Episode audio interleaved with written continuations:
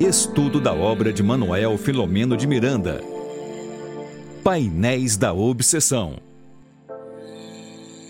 Muito boa noite, meus queridos amigas e amigas aqui, nossos caros internautas do projeto aqui do canal Espiritismo e Mediunidade.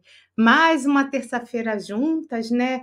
Eu aqui com a Tânia, né, para mais um estudo, né, dessa obra maravilhosa de Manuel Flamengo de Miranda. Hoje, Tânia, não esqueci, né? Painéis da Obsessão.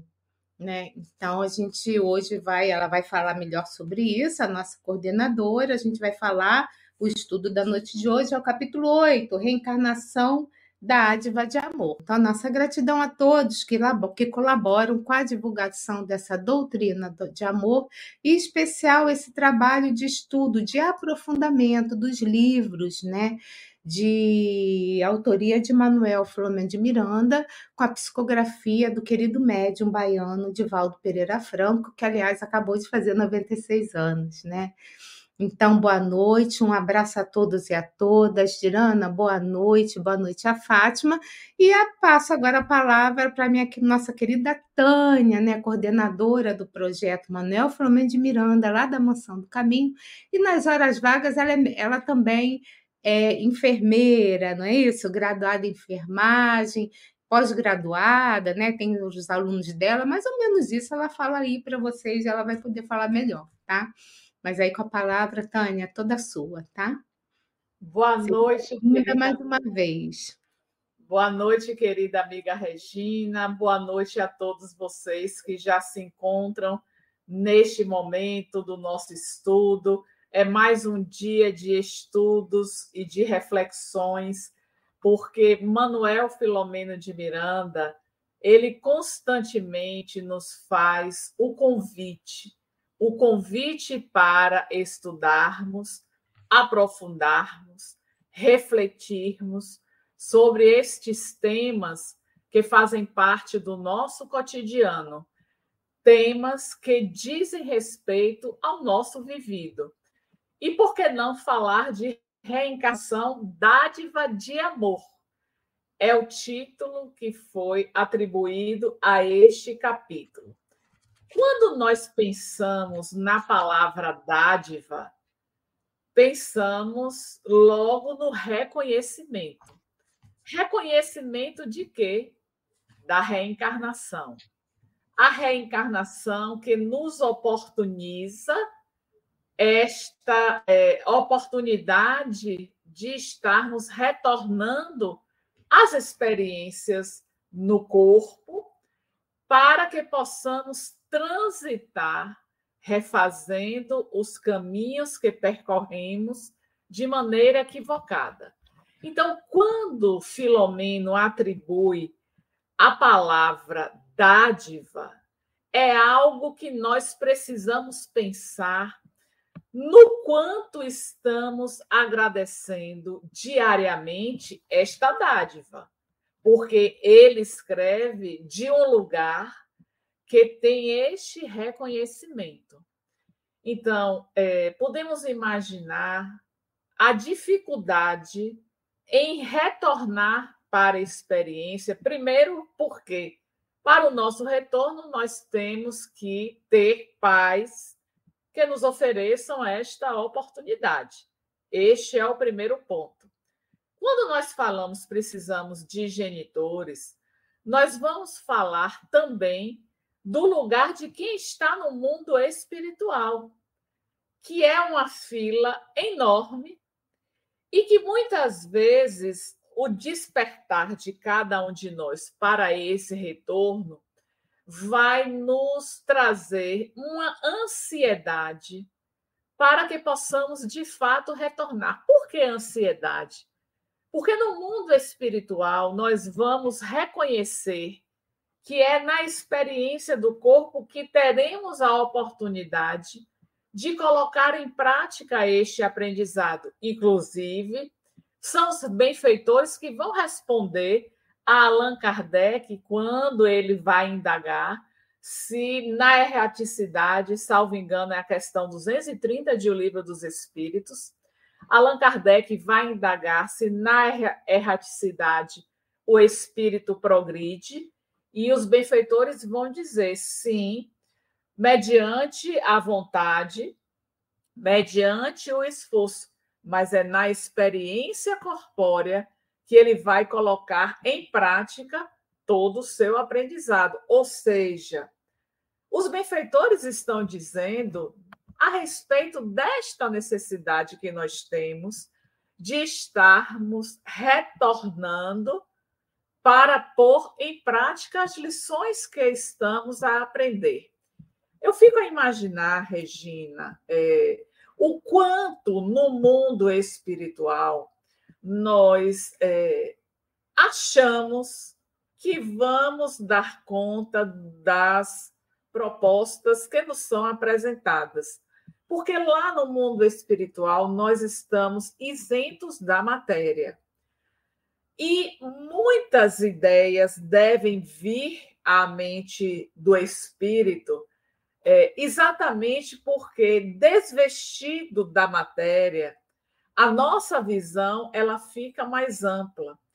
E por conta disso, nós reconhecendo as nossas falhas, os nossos equívocos, nós tomamos consciência da necessidade de estar reparando estes caminhos.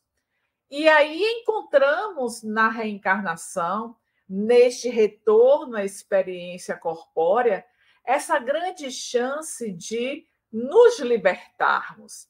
E daí vêm as ideias, vêm as propostas dos benfeitores responsáveis por este quesito no mundo espiritual, que vão confabular conosco. Agora, o que é interessante, Regina, é que esta experiência de planejamento da nossa reencarnação é algo que se dá de uma hora para outra, que o, o, o processo de, de é, aprendizagem, de estudo daquilo que vamos desenvolver também não é uma coisa rápida. Então, há todo um investimento da espiritualidade para que nós possamos ser bem-sucedidos em nossa experiência no corpo físico. Daí vem a, a, o questionamento dessa nossa valorização. E aí eu pergunto, Regina, Será que nós temos valorizado a bênção da reencarnação? Porque todos os dias nós acordamos para desenvolver tarefas.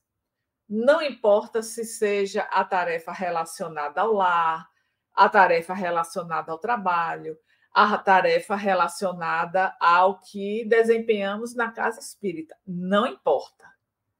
Todos os dias ao despertar, nós não ficamos parados, nós vamos trabalhar.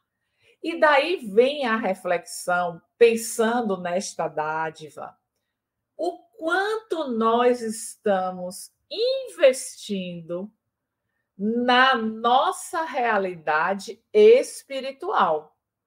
Porque estamos vivendo uma experiência corpórea, mas que precisamos dar conta do espírito, alma encarnada que somos.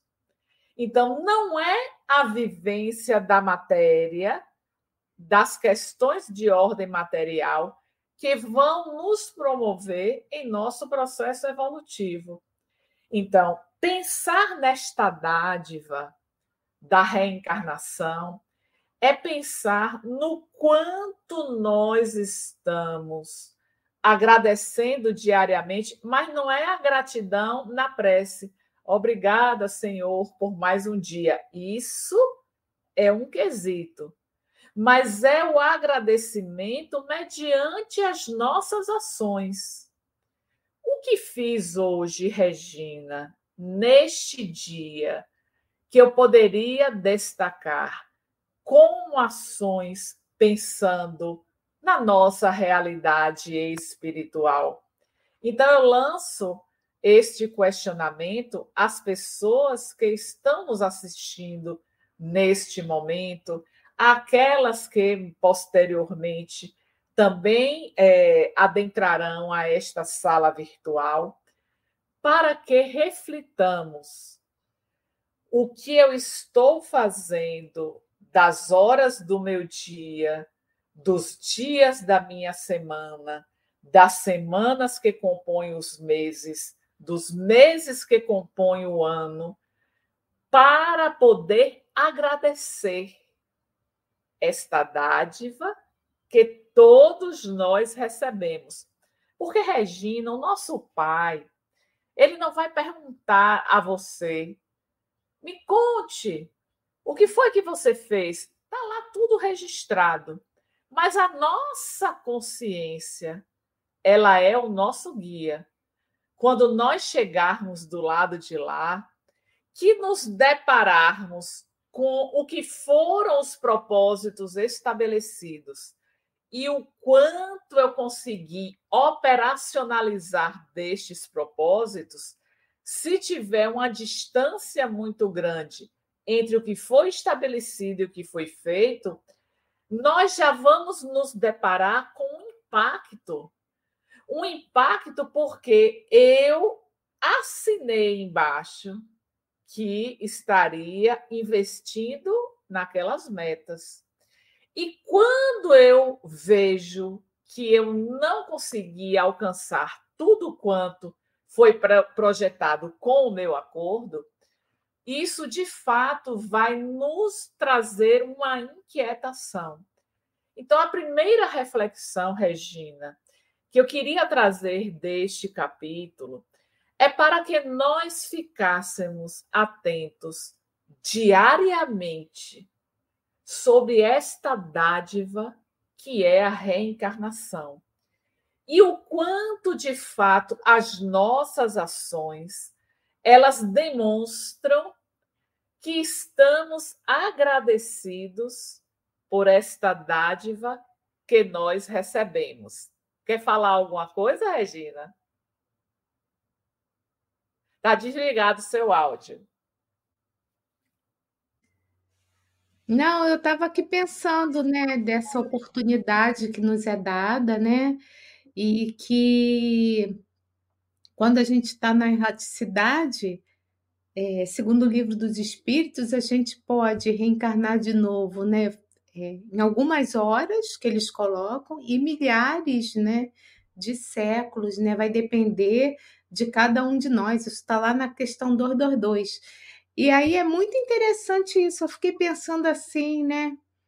Algumas horas eu lembrei também dos irmãos suicidas, né? Alguns casos assim, né? Lembrando que a gente tem nosso livre-arbítrio, eu também lembrei do Camilo, que ficou resistente para reencarnar de novo, né? Mas ele não deixou de reencarnar, ele estudou, estudou, estudou, chegou uma hora que ele mesmo fala assim: não, eu tenho que ir. Todo, todos os amigos dele já tinham voltado, né? Então a reencarnação é um presente de Deus para nós, né? Porque aqui como encarnados, né, a gente pode até progredir na erraticidade, mas é aqui que a gente vai colocar em prática, segundo os espíritos, aquilo que a gente aprendeu. Era isso que eu estava aqui você falando e eu estava meditando. É, e aí, adentrando de fato ao nosso livro, ao nosso capítulo, livro, nós estamos a todo instante é, trazendo reflexões. Eu, mais uma vez, neste primeiro parágrafo, não posso deixar de chamar atenção para o reconhecimento de Miranda em relação às oportunidades que se deparam diante dele. E aí ele vai trazer que o sanatório favorecia-me com excelente oportunidade para aprendizagem e programação de tarefas futuras, pensando na precariedade de valores que me era peculiar. Olha que lugar de humildade se coloca este espírito reconhecendo que não possui valores, na verdade, que os valores que ele possui são precários, na visão dele. Olha como é diferente a ótica, não é, Regina? Porque do lado da nossa observação, nós reconhecemos que espírito é Manuel Filomeno de Miranda, mas ele está se colocando em um lugar onde os seus valores ele, ele reconhece serem precários. Ora, se nós nos comparamos a ele, nós estamos muito distantes desta posição que ele ocupa. E Aí interessante vem... que eles chamam o sanatório de bendita escola de renovação de almas, né? O olhar do outro lado, como é diferente do olhar, do nosso olhar de quem está num sanatório, né? Vamos é. vir para a nossa realidade, né? Vamos pensar sobre essa ótica, Regina. Na verdade, é, o caso aqui é de um sanatório, mas vamos pensar no lugar de alguém que interna para um tratamento, para uma cirurgia. Então, todas essas pessoas que se encontram em um hospital são pessoas que estão com algum desajuste na máquina orgânica e que interna para um tratamento. Então, todas elas possuem um passado espiritual comprometido, porque a desordem orgânica nada mais significa que um comprometimento nosso que lesamos este ser espiritual e que deixamos aquela marca no corpo intermediário e que para que possamos cuidar desta marca e fazer com que ela desapareça, nós precisamos transitar pelo processo de adoecimento. Então, todo lugar pelo qual atravessa, caminha, se dirige Manuel Filomeno de Miranda são locais de aprendizado profundo para ele. Uhum. No, Mas no especialmente esse sanatório aqui, vamos só recordar para os internautas lembrarem, era voltado para os tuberculoses e naquela época, né, a tuberculose não tinha cura. Os enfermos, né, que tinham a doença. Era esse sanatório que ele estava falando aí. Né? Então, assim, é, qualquer um desses locais onde nós vamos nos deparar com pessoas que estão doentes, são locais que requerem uma atenção maior nossa, uma atenção maior não somente para o corpo, lembrando deste ser espiritual que somos todos nós, e que, além deste cuidado com a máquina, que é o nosso corpo, nós precisamos cuidar da nossa essência, da nossa alma, do nosso espírito. Então, o cuidado não pode ser somente nesta visão mecanicista, nesta visão tradicional, neste modelo biológico que é o olhar para o corpo. Nós temos que ter um olhar para além deste corpo. É isso que Miranda vai trazendo ao longo da sua obra, não somente deste livro.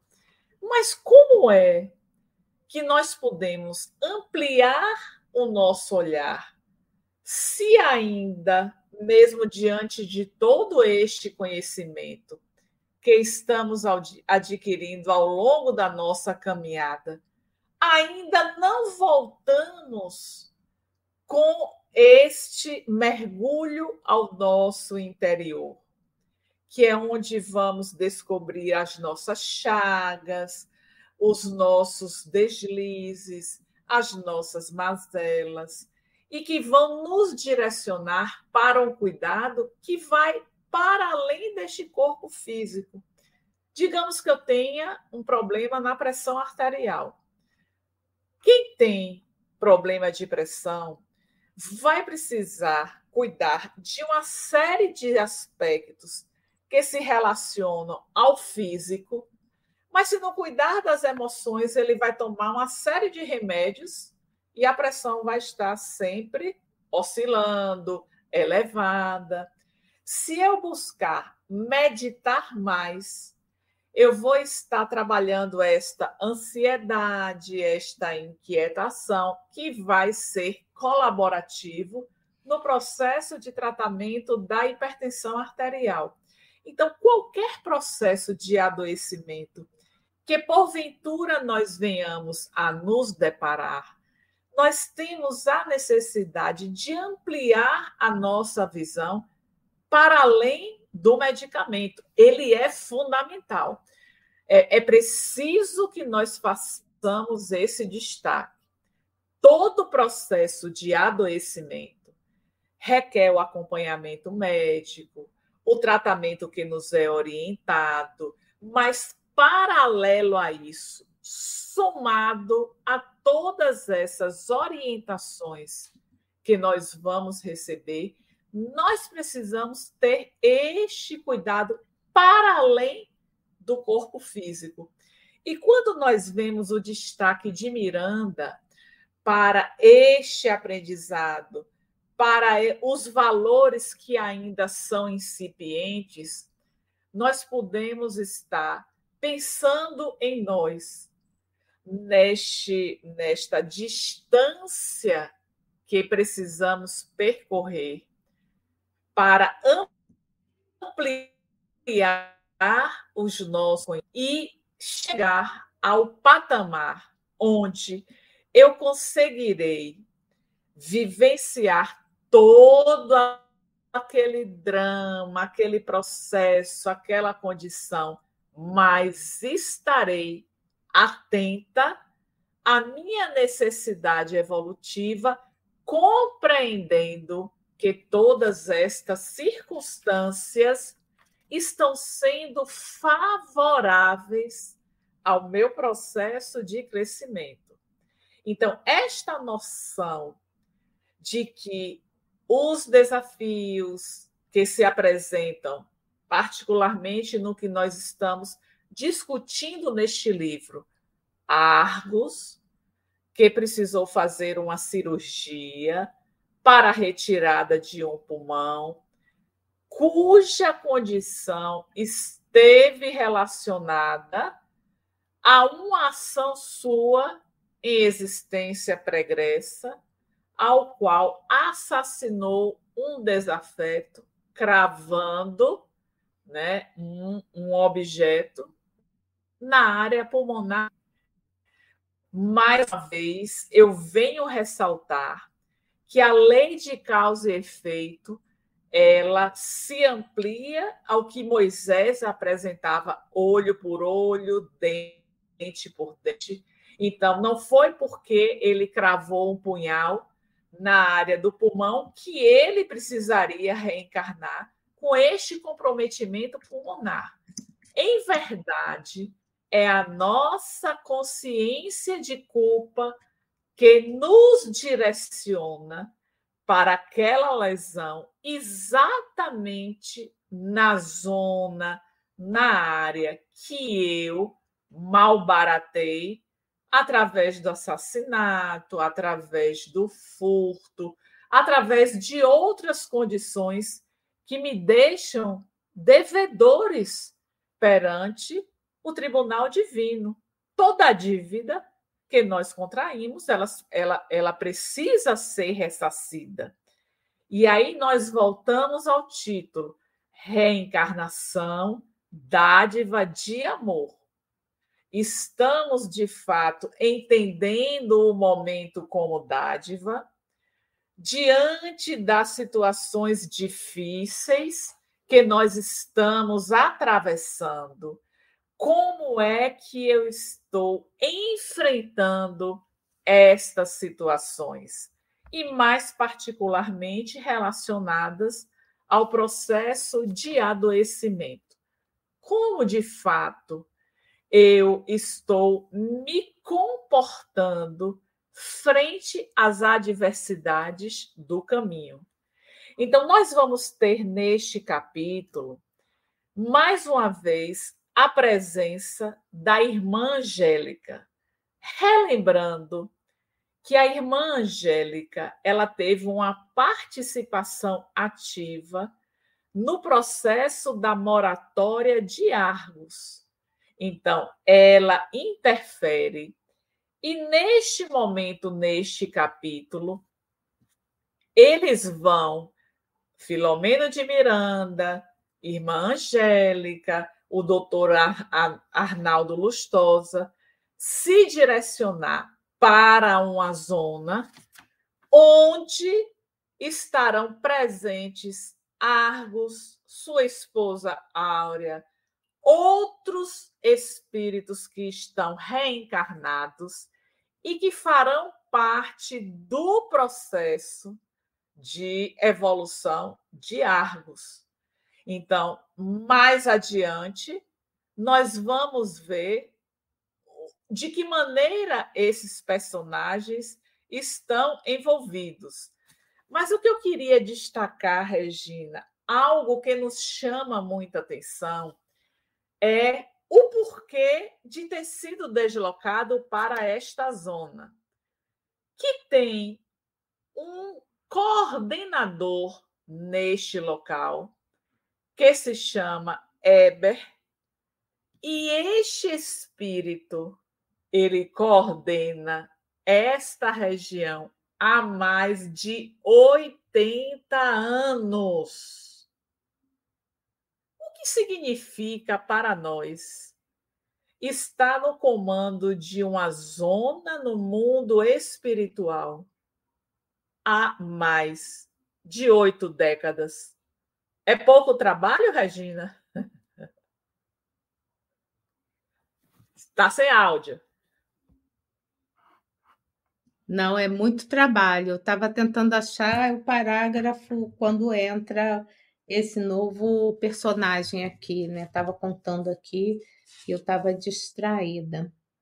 É, na verdade, é, antes de entrar o personagem, vai ter uma descrição do local, local né? É, pude melhor a É no parágrafo 9. Aliás, esse deixa eu avisar está aí, está aí, está aí são, são 31 tá parágrafos esse capítulo, né? Só para avisar os internautas, e aí onde a Tânia coloca, agora é o capítulo, é o parágrafo 9. É, está aí, né? Do, lo, do local. Aí vem a descrição deste local, né? Onde se podia aspirar uma atmosfera renovadora e balsâmica, saturada de energia feita, que propicia muito diversa da saturação que experimentávamos na agitada esfera dos homens. Então, só nisso aí, nós já podemos imaginar que não era qualquer local no mundo espiritual. Pela descrição que Miranda traz para nós, é uma zona de refazimento.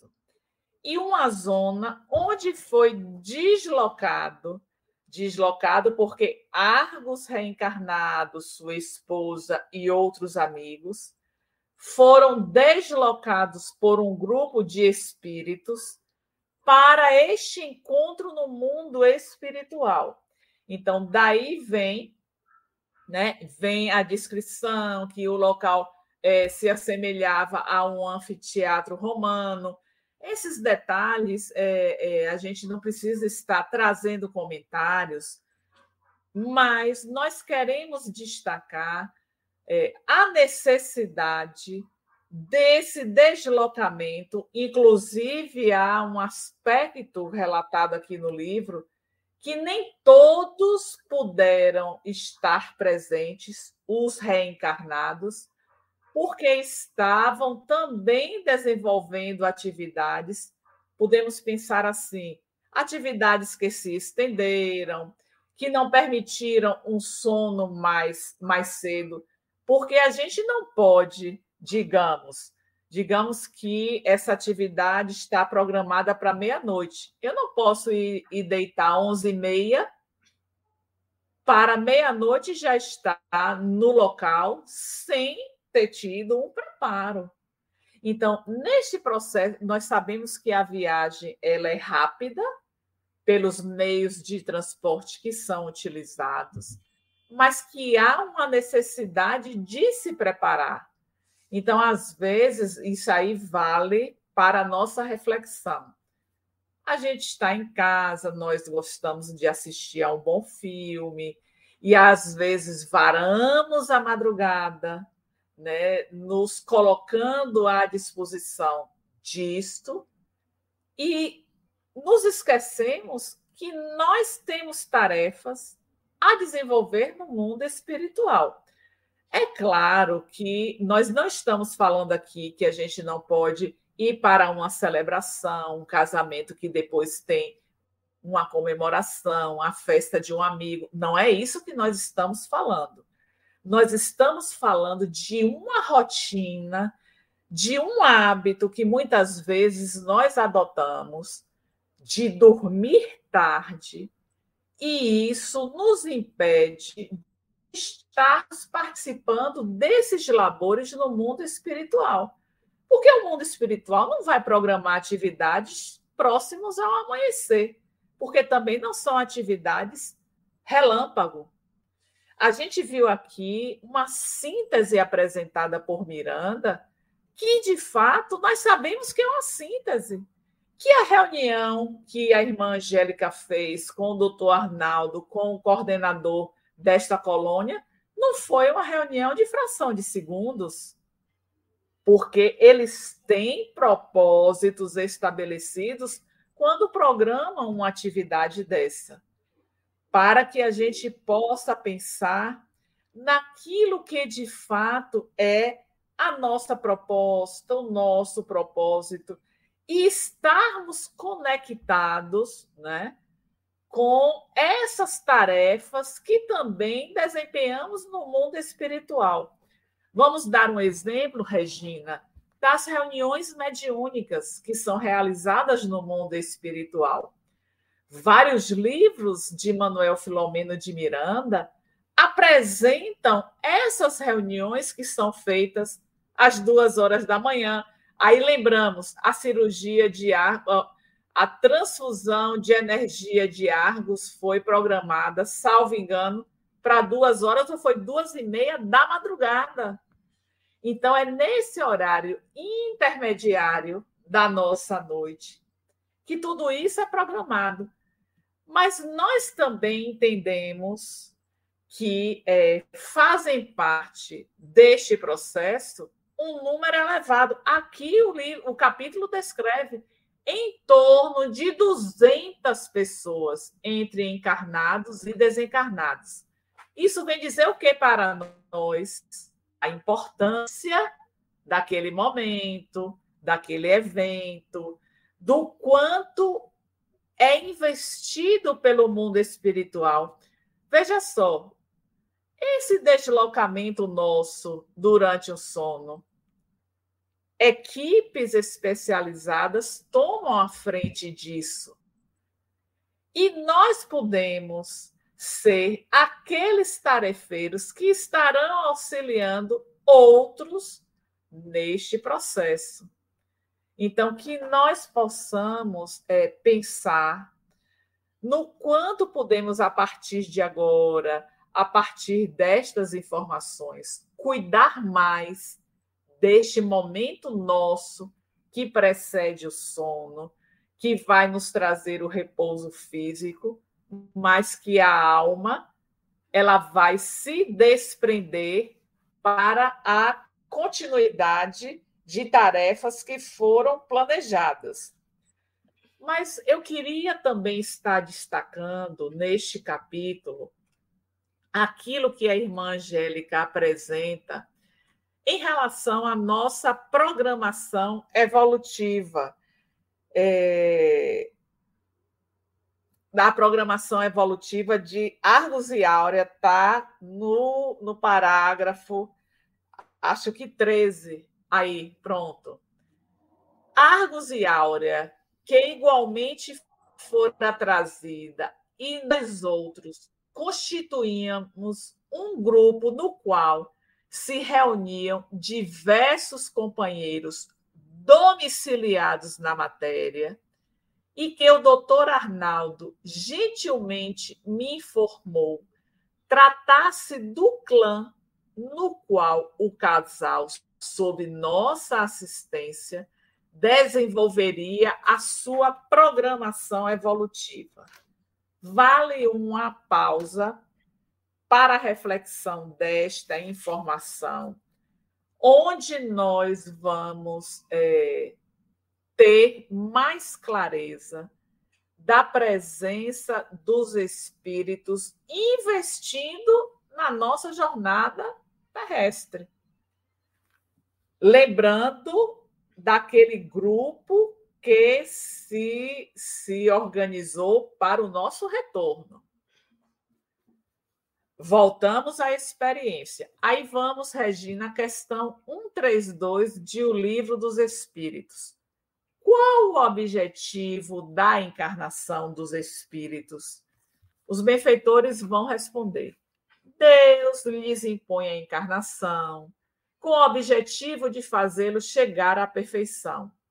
Para uns é expiação, para outros é missão.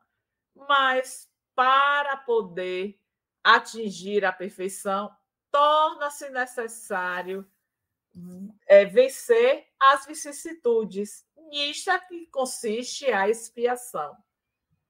Daí vamos perceber que quando nós estamos aqui, nós vamos atravessar essas vicissitudes, mas não podemos esquecer que nós temos o suporte da espiritualidade para que possamos fazer esta travessia com o amparo, com a coragem, com o bom ânimo, porque isso nós vamos receber antes de reencarnar e durante o nosso périplo ao longo da nossa existência.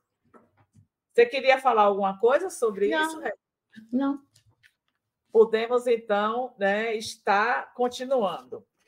Aí, quando, é, quando nós seguimos mais adiante, é, a irmã Angélica, é, passando este parágrafo, que eu já me perdi aqui, é, em qual parágrafo, mas vem o destaque é, após serem, está aí, entretecidas. Tá. Parágrafo não, 16. 16. Eu quero, eu não quero que assinale o parágrafo, não. Tá. Eu quero trazer o que está aí no finalzinho, é, comovedora a oração. A irmã Angélica, né? referindo-se à irmã Angélica, foi proferida com ação. Mais uma vez, vem o destaque do mundo espiritual para a oração. E não podemos deixar de chamar a atenção de cada um de nós nesse quesito. Porque às vezes nós passamos o dia e não oramos. Será que isso é uma inverdade, Regina? É uma verdade. uma verdade. E na hora do sufoco, na hora do aperto, olha nós lembrando que tem os benfeitores, que tem o nosso anjo da guarda, e que aí vamos recorrer e querer uma resposta rápida. Né? E aí vamos pedindo. Segundo espiritual, se recorre tanto à oração, por que, que nós não fazemos isso com tanta intensidade como é feito no mundo espiritual? Me diga. Que, que acontece? Eu acho que, nós, eu acho que é a nossa preguiça mesmo, viu? É nosso o quê? a nossa preguiça mesmo, porque nós sabemos, né, os que estudamos, da importância da oração, a gente sabe da importância do estudo do Evangelho de lá, do lar, e muitos de nós não fazemos. Ou então se faz é rapidinho e esqueci, como se fosse uma coisa assim, sabe? Uma coisa assim que está atrapalhando o seu dia a dia. É bem assim que isso acontece, né? Então, quando dá, eu faço, né? É bem assim. É, e aí, é, após esse parágrafo que está aí assinalado essa, essa questão da prece, vem a apresentação do irmão Eber, que é no parágrafo seguinte, que é o responsável desta colônia, que ele estava encarregado né, da administração há mais de 80 anos, mas eu queria assinalar duas características deste espírito: paciência e sabedoria. Vamos pensar a sabedoria, o quanto ela é fundamental para quem está à frente de qualquer trabalho. E paciência também, por quê? Porque nós vamos lidar com seres que são diferentes, diferentes de nós, que pensam também é, de uma maneira que é diferente da maneira com a qual nós estamos pensando. E daí vamos estar refletindo essas qualidades, porque uma pessoa que está à frente mais de 80 anos, ela não adquiriu essas qualidades de uma hora para outra ela veio trabalhando, talvez ao longo de sucessivas reencarnações, para reunir este conjunto de habilidades que lhe favorecessem né, esta, esta, é, estas condições para, durante muito tempo, estar à frente do trabalho. Nós tivemos, Regina, com, com uma pessoa conhecida neste final de semana e que esta pessoa ela lida com diversos trabalhadores de casas espíritas de uma determinada, determinada cidade do nosso interior. E aí esta pessoa ela, ela assume a função de coordenador, né, dessas diferentes casas espíritas e já estava na recondução da sua função. O vice é, deveria estar assumindo. Geralmente, quando a gente tem o coordenador e o vice, o vice aprende para poder assumir posteriormente. E, de repente, na hora de assumir, a pessoa reconhece que ainda não reúne as condições, que é muito trabalho, então, assim acontece conosco. Nós precisamos ganhar habilidades para que possamos estar é, sendo este trabalhador. Não digo de 80 anos, de 100 anos, mas que após uma década à frente de um trabalho, nós possamos olhar durante aqueles 10 anos quais foram as construções sólidas que fizemos, inclusive na aquisição das nossas qualidades, o que é fundamental para nós trabalharmos, vencendo, inclusive, a nossa impaciência. Porque às vezes, Regina, quando o outro pensa diferente de mim, eu fico impaciente, porque eu queria que ele pensasse igual a mim. Eu queria que ele desse uma sugestão que fosse semelhante àquilo que eu penso. Então, isso vai gerando uma inquietação que não é favorável ao nosso processo. Quer falar? Não. Ah, porque você fez aí um movimento. Eu mexi o cabelo. Ah, eu achei que você levantou querendo falar. Não. Então, é, é muito bonito, Regina, nós pensarmos neste trabalhador dedicado, que as pessoas confiam, que está é, dando seguimento a uma proposta que é de crescimento pessoal. Pessoal no sentido espiritual. E aí a gente lembra do governador de Nosso Lar, lembrando do livro Nosso Lar. O governador que estava há mais de 100 anos exercendo aquela função e que não era substituído. Aí a gente vem naquele dito popular: time que está ganhando não se mexe. Só que é, é preciso que haja também movimento, porque tem um outro ponto, Regina, que é da acomodação. Não, Regina está fazendo, ela faz muito bem, que ela continue fazendo, e nisso eu me acomodo. Porque se Regina ela conseguiu conquistar as qualidades para estar exercendo aquela função, eu também tenho que fazer a minha parte e não, entre aspas, me encostar em Regina, porque um dia a Regina vai sair. Um dia as nossas limitações vão chegar, a morte vai chegar e nós precisamos preparar os nossos sucessores, porque não ficaremos eternamente nas posições de destaque, de comando. A lei da vida ela funciona desta maneira, né? Abrindo só um parêntese, porque no plano espiritual a, as coordenações elas têm a ver também com não só com a competência, mas com a moralização. Então, aquela pessoa está naquele local de direito e de fato. E na, em algumas casas espíritas não é bem assim, né? Muitos, muitos ali estão buscando o poder de estar tá ali, tem isso, a gente precisa olhar mesmo, né? Quais são as, as paixões humanas, os nossos vícios, né?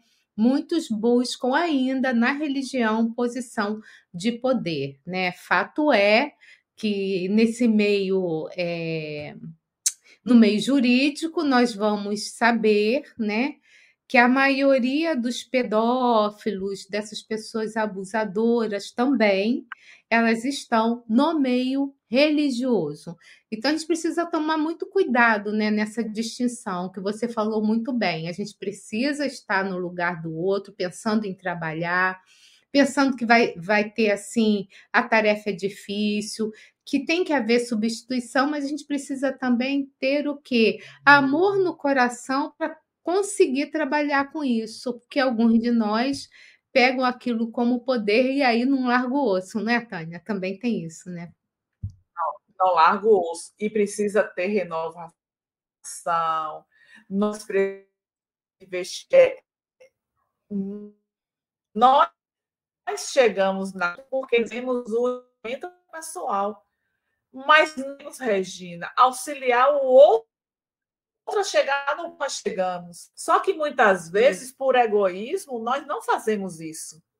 Então, é importante pensar neste processo de transmissão de cargo nos diversos setores que estamos envolvidos, porque tudo passa. Inclusive, nós um dia seremos chamados para a viagem de retorno. E se não fizermos esse preparatório para quem vai nos suceder, vai acabar o serviço? Vai acabar a tarefa? Porque a vida inteira fui eu que tomei a frente, eu não coloquei alguém para que pudesse também desempenhá-la? Isso é egoísmo. Eu não estou tendo a visão de conjunto, né? E aí eu queria trazer é, um parágrafo que vem mais adiante, quando a irmã Angélica ela vem agradecer ao pai. Eu achei Parágrafo 20. Eu é que o meu está numerado, tá? Agradecemos ao Pai a concessão bendita do retorno à carne, amanhã ou depois, oferenda que nem todos sabemos valorizar, conforme seria de esperar-se. Muito bonito isto.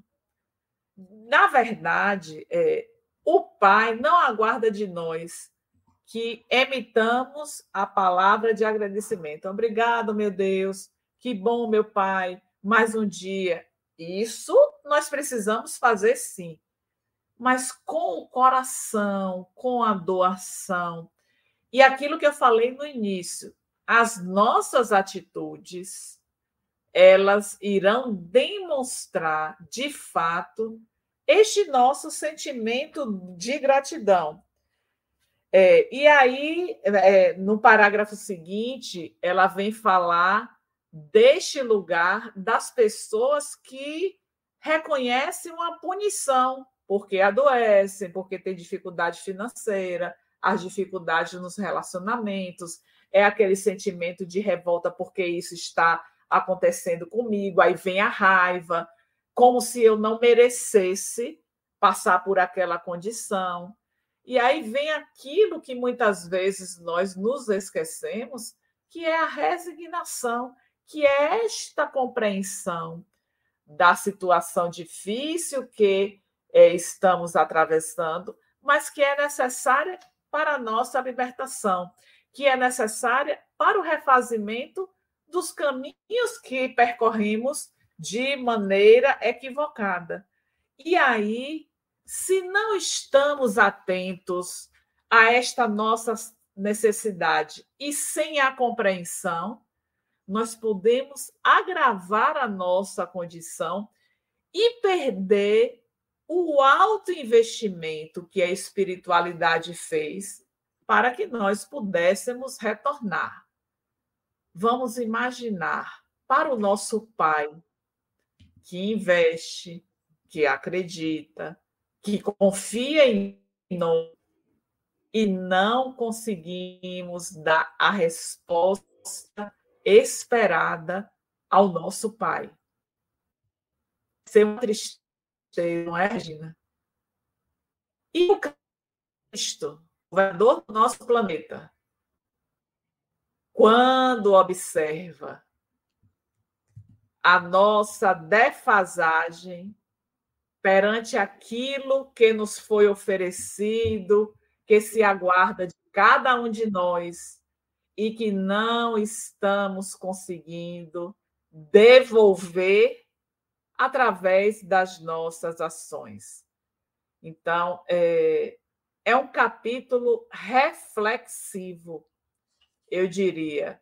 É, esse encontro com a espiritualidade vem assinalar para nós o quanto é necessário nós mantermos esta conexão, porque seremos amparados, seremos fortalecidos.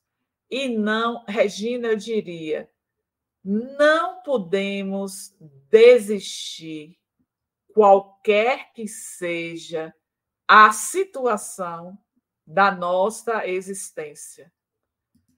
Vamos é, estar mais conectados com a nossa proposta. Às vezes comentam: Ah, mas eu não sei o que foi projetado para mim. Sabe? Sabe por que nós sabemos? Talvez não tenhamos a consciência dos detalhes, mas está registrado está o registro aqui, que temos o esquecimento, mas em nosso inconsciente reside e impera aquilo que foi estabelecido para nós. Então, é, eu, eu marquei aqui no livro o que você está falando, tá? Eu botei aqui, ó, poucos espíritos, tá? Num parágrafo grande, é, né? Grande. Valorizam.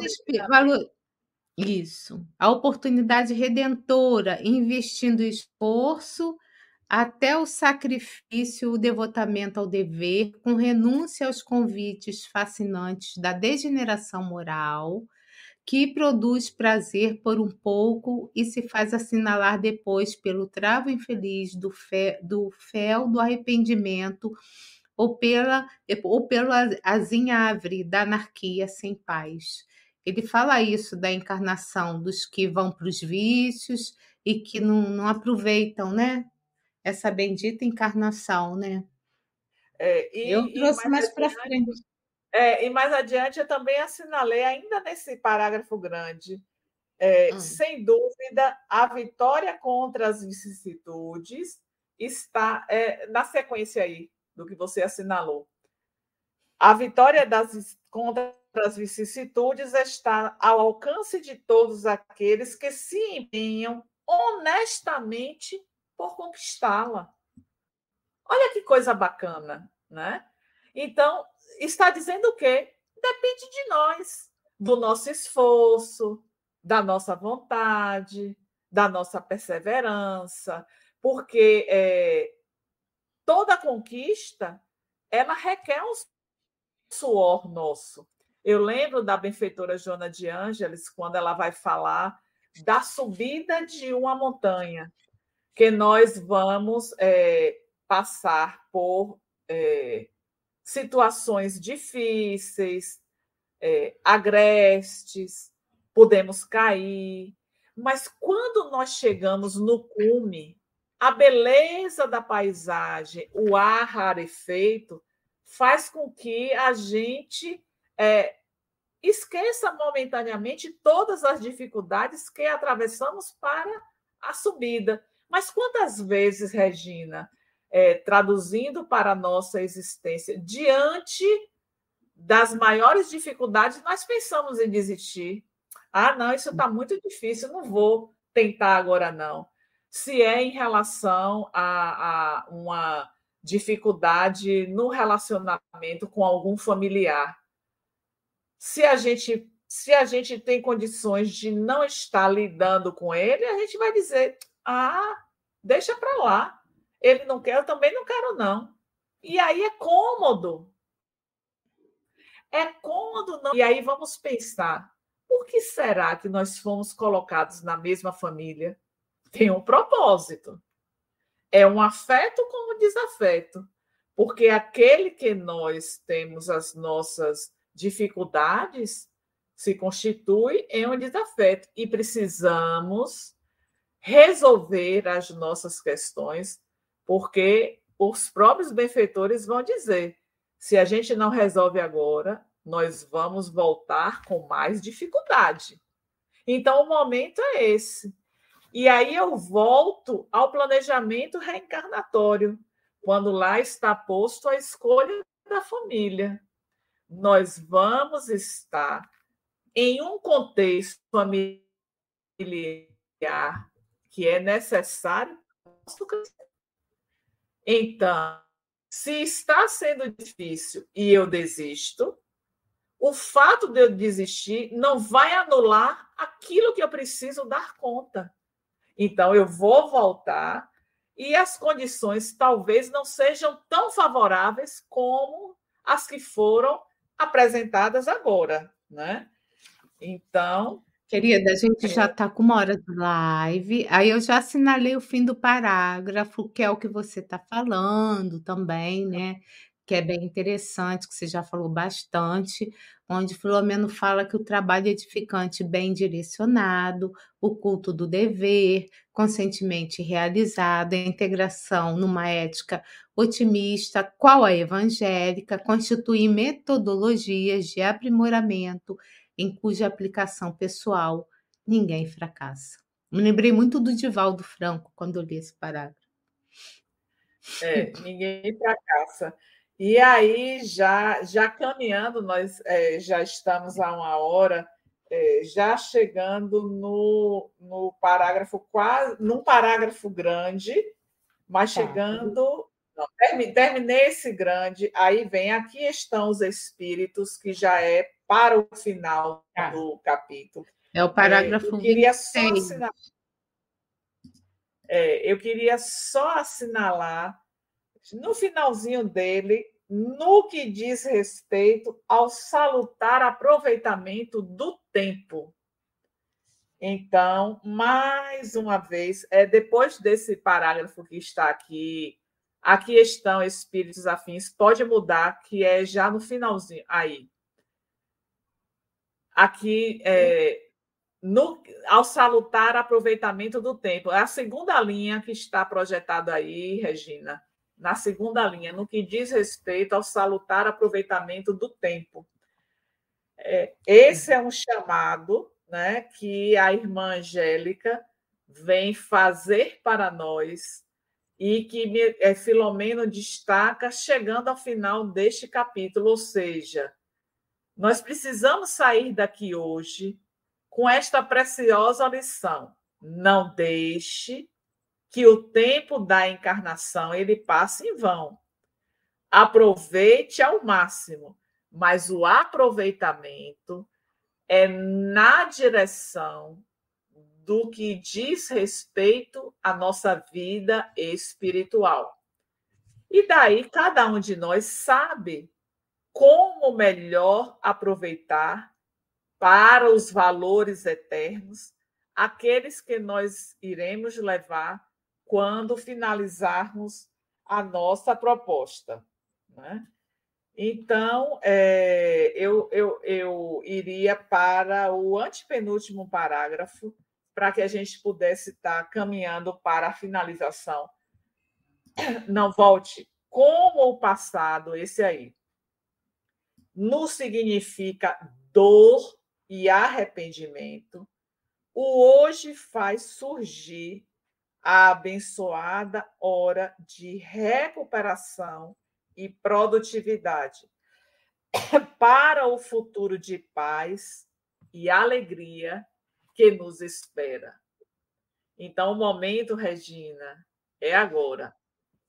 Aquilo que já fizemos lá atrás, o que não foi proveitoso, nós teremos que refazer. Mas a partir de agora, nós podemos iniciar uma nova caminhada. E qual é a proposta? Que esta caminhada ela esteja melhor direcionada à luz do evangelho de Jesus que nos ilumina, que é o nosso roteiro, que é o nosso guia, e à luz da doutrina espírita, que inclusive é, neste capítulo Miranda vai fazer uma retrospectiva histórica a respeito da reencarnação, que vem com Allan Kardec trazendo este termo, mas desde os tempos primitivos que já se falava em uma outra linguagem a respeito da reencarnação, ou seja, assinalando para nós essa, a importância e o quanto nós precisamos, de fato, trabalhar ao longo da nossa existência para auferir os valores mediante as nossas ações. Então, essas seriam as nossas considerações, Regina, sobre este capítulo. Bom, tenho duas perguntas, Tônia, então vamos colocar aí a vinheta de perguntas do momento de interação. Vamos lá. Momento de interação.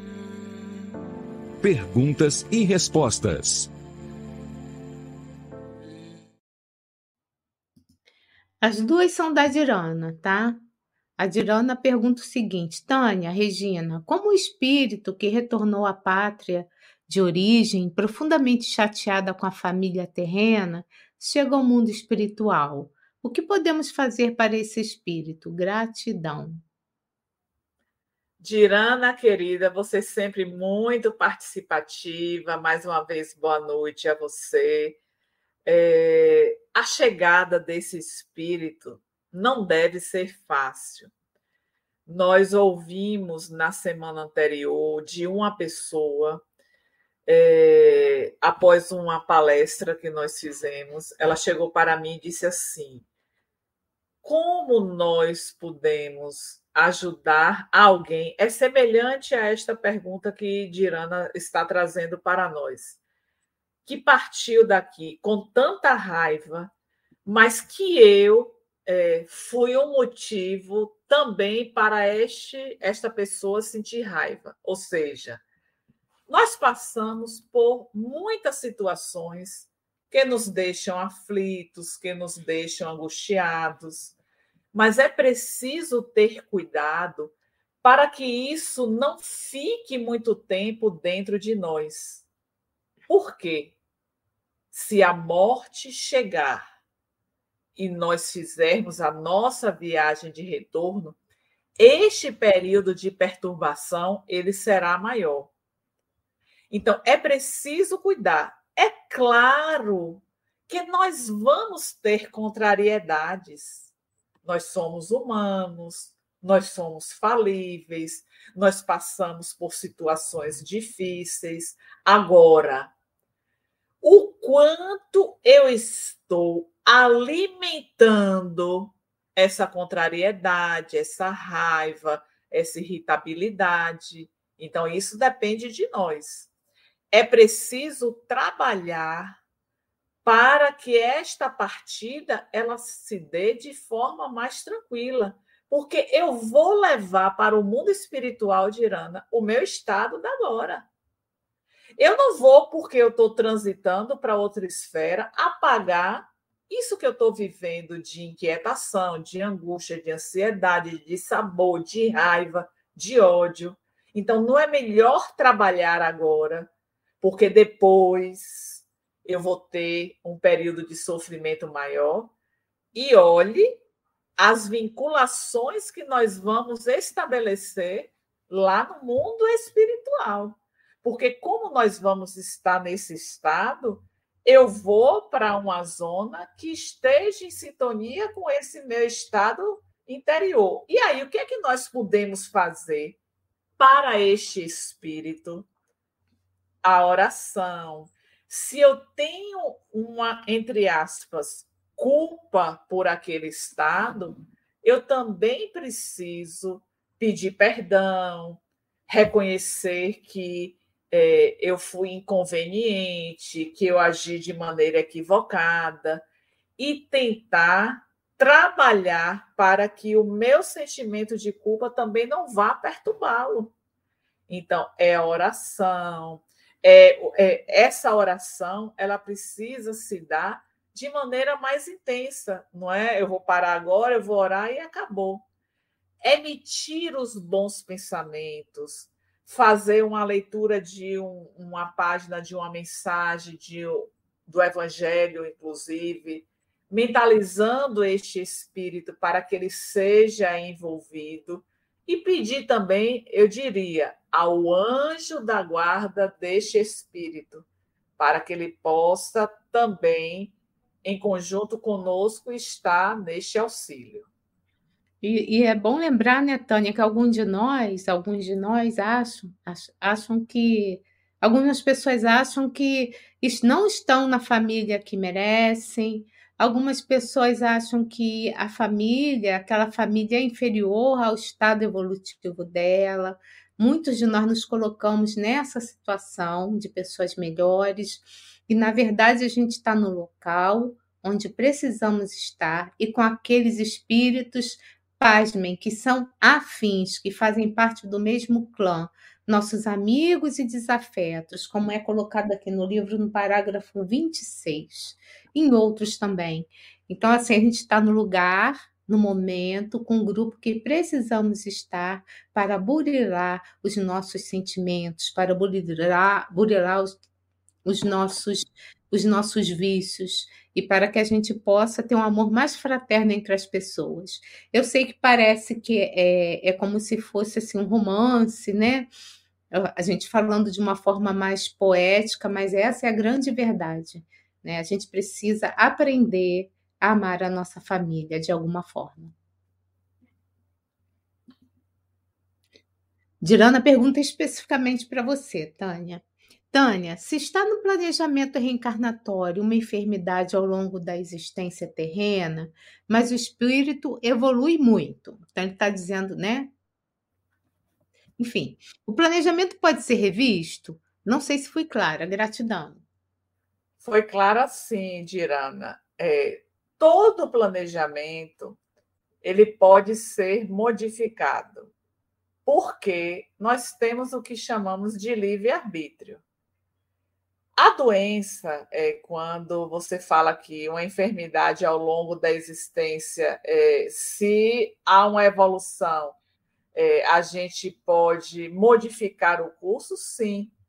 Eu gosto sempre de trazer é, aquele exemplo trazido por André Luiz, do indivíduo que era um senhor de engenho e que fez com que um dos seus empregados ele perdesse um braço ali na máquina do engenho. E no planejamento de retorno deste espírito, que foi o senhor de engenho, ele deveria perder um braço. Mais uma vez eu trago que nós não estamos falando de olho por olho, dente por dente. Eu fiz com que Regina perdesse um braço, eu reencarno, eu tenho que perder um braço. Não é assim. Só que a trajetória deste indivíduo, deste espírito senhor de engenho, quando ele reencarna, foi uma trajetória de ação no bem. E isso fez com que, ao invés dele perder um braço, ele, num acidente, perdeu uma partezinha do dedo. Olha que diferença. Então, com este exemplo, André Luiz vem mostrar para nós que sim, nós podemos fazer uma mudança. Essa mudança ela está na dependência direta do nosso livre-arbítrio. Porque assim como este fez uma opção de cursar pela estrada do bem, pode ser o inverso a nossa escolha. Ao invés de ir pelo bem, ir pelos caminhos tortuosos. E aí, essa revisão no planejamento pode se dar de maneira mais acentuada as propostas que haviam sido estabelecidas para nós. Lembrando, Dirana, que o nosso planejamento não são de detalhes do nosso retorno. São pensados os fatos principais e os secundários eles vão se dar de acordo com o nosso livre-arbítrio. Então, sim, a resposta é sim, nós podemos estar é, modificando este planejamento. E aí vamos no próprio exemplo do livro que nós estamos estudando. Argos, ele deveria desencarnar na cirurgia, porque era uma cirurgia delicada, o próprio médico reconhecia a delicadeza do processo. No entanto, foi conferida a ele uma técnica de sobrevida, uma moratória para pelo menos mais cinco anos. Isso. Bom, nosso tempo acabou. Antes de passar para as considerações finais da Tânia, eu quero lembrar, né, que nós estamos aqui no canal Espiritismo e Mediunidade.